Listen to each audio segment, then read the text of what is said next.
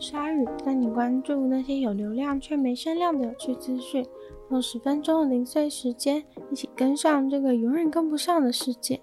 Google 因为被欧盟一直抗议，所以打算要推出新的选项，让大家可以一次性的选择拒绝追踪的 cookies。今年初的时候，法国的资讯保护中心就罚了 Google 一亿七千万美金，因为他们故意在关于 cookies 的说明当中使用令人混淆的语言。如果你同意的话，只要按一个非常简单的按钮，要拒绝的话呢，却要经历重重的关卡，把全部关掉。很多用户都会因为找不太到在哪里把功能关闭，或者是因为有太多要按了，所以最后选择放弃。法国资讯保护中心认为这是刻意的在增加拒绝的难度，所以这次 Google 做了修正。让接受和拒绝都变得一样简单，可以一个按键就拒绝，一个按键就同意。欧盟现在非常努力在守护民众的资安，而 cookies 其实就是对用户对困扰和挫折的一个环节。明明不想要告诉 Google 的事情，但是 Google 却默默的都什么都知道了。现在开放一个按钮就拒绝全部，算是让使用者拿回了一点点的隐私。经过欧盟的统计，有九十趴的使用者都会按下这个同意的按钮，但当中却只有三趴的人是真的心甘情愿的按下去的。今日世界纪录发了一则推特，表示我们地球上活得最久的人死掉了。这位女士从二零一九年的一月就成为世界上最老的人，当时他的年纪是一百一十六岁又二十八天。他同时也是世界上曾经出现过的第二老的人，输给了另一位活到了一百二十二岁才死掉的人。刚刚过世的田中女士，她的家人表示，其实近几个月来，她就是在生病的状态中度过，已经一直进进出出医院一段时间了。这位女士是在一九零三年出生的，在十九岁的时候嫁给了一位米店的老板。还一直在那家米店工作到了一百零三岁。她的一生很长，经历了两次的世界大战，一九一八年的西班牙流感，还有这次的疫情。只可惜她没有活到这次疫情的结束。不过她却是活过了自己的两次癌症。之前他曾经答应要在二零二零年的东京奥运上面传圣火，要从福冈开始传。结果后来因为疫情的考量，最后没有参加。据说他长寿的秘诀就是保持脑袋和身体的活跃，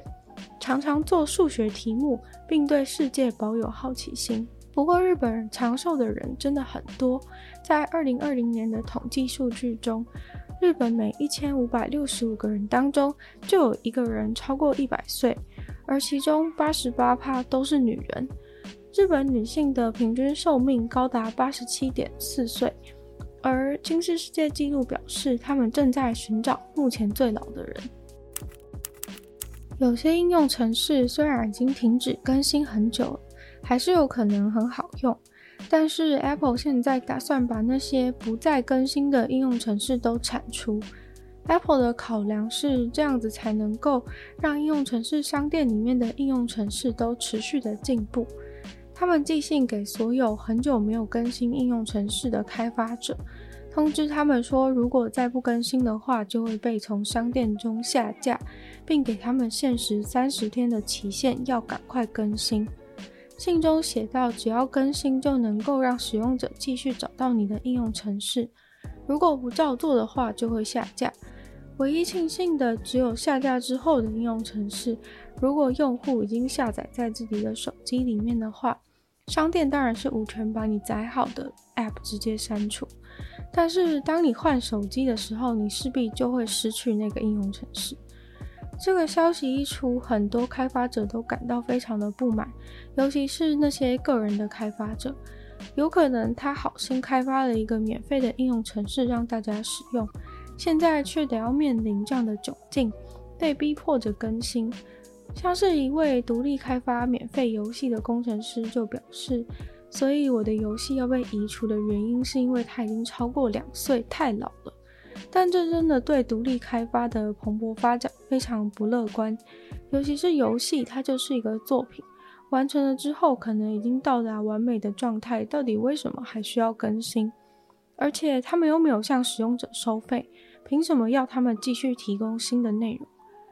另外一位开发出 Apple Watch 键盘的工程师也表示，他是无偿开发这个键盘给那些视障的人使用。这些工程师很爱他们的作品，平常也有别的工作要做，不可能整天在顾这些免钱的应用程式。更何况这个条约感觉应该要套用在那些要求缴月费的应用程式吧？那些应用程式每个月都要求缴钱，当然应该要持续的进步。但是对于买断的应用程式和从头到尾都免钱的应用程式，这真的非常不合理。Apple 官方当然是表示说，他们是为了要让应用程式商店更好而已，还有清除那些早已被大家遗弃的应用程式，因为那些东西已经过时了。但是批评者都认为，东西过不过时是由使用者来决定，而不是平台。很多两千年代的游戏，即使经历了作业系统的更迭，甚至 Flash 都被淘汰了，游戏的支持者还是一直都在。这个月稍早，Google Play 商店也做出了类似的声明，要淘汰那些跟不上 Android 系统两年以上的应用程式，但是有给他们六个月以上的延期宽限时间。这真的是不给免费或是独立的开发者活路，但我想也是因为他们没有办法让品牌方赚到钱的缘故。人生中难免会有一些丢脸的事情发生。有一位女子，她就发生了一件她大概会毕生难忘的糗事。这位女子她在华盛顿州的国家公园里面玩，去那种森林里面的木屋厕所上厕所，结果她的手机不幸就掉进了茅坑里面。为了捡手机，连自己本人都栽了进去。很多人都是听了这个故事以后才知道，跌进马桶里面原来是一个很现实的问题。跌进去虽然有点恶心，但可能爬出来就没事了吧。惨的就是它是卡在了茅坑里面爬不出来，后来赶紧叫来了消防队来营救它。这个茅坑似乎非常的深，所以这位女子她一开始想办法想要拆解马桶上方座椅的部分的构造，然后试图使用狗的牵绳绑在自己的身上，想办法伸手下去摸到手机。但可惜的就是这个方法失败了，牵绳可能没有绑紧，或是力道不够，他就直接头部朝下的跌进了茅坑里面。那个女子她是自己一个人到森林里面的，所以她掉下去的当下，没有人帮她打电话请求支援。而是到他在里面想办法爬出来，过了十到十五分钟挣扎失败的时候，他才拿起他好不容易靠着自己舍身摔下去才捡回来的手机，打了九一一。前去救援的消防队员把砖块传下去给他，让他可以堆在脚下站得高一点，再递给他真正能够承受重量的装备绑在身上，把他从里面拉了出来。消防队员检查他没有受伤之后，强烈的建议他请他去医院检查一下，因为泡在排泄物里面有点久，怕他感染一些细菌什么的，不太安全。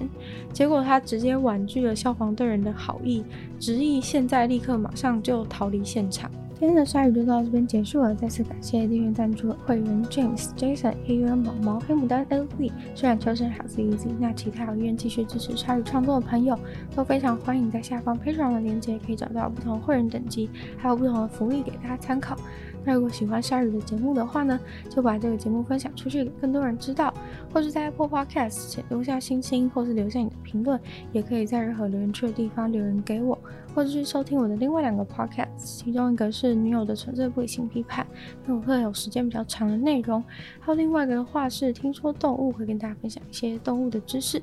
那就希望大家可以订阅我 YouTube 频道，追踪我 IG，然后鲨鱼的话就会继续在每周二、四、都跟大家相见。那么下次见喽，拜拜。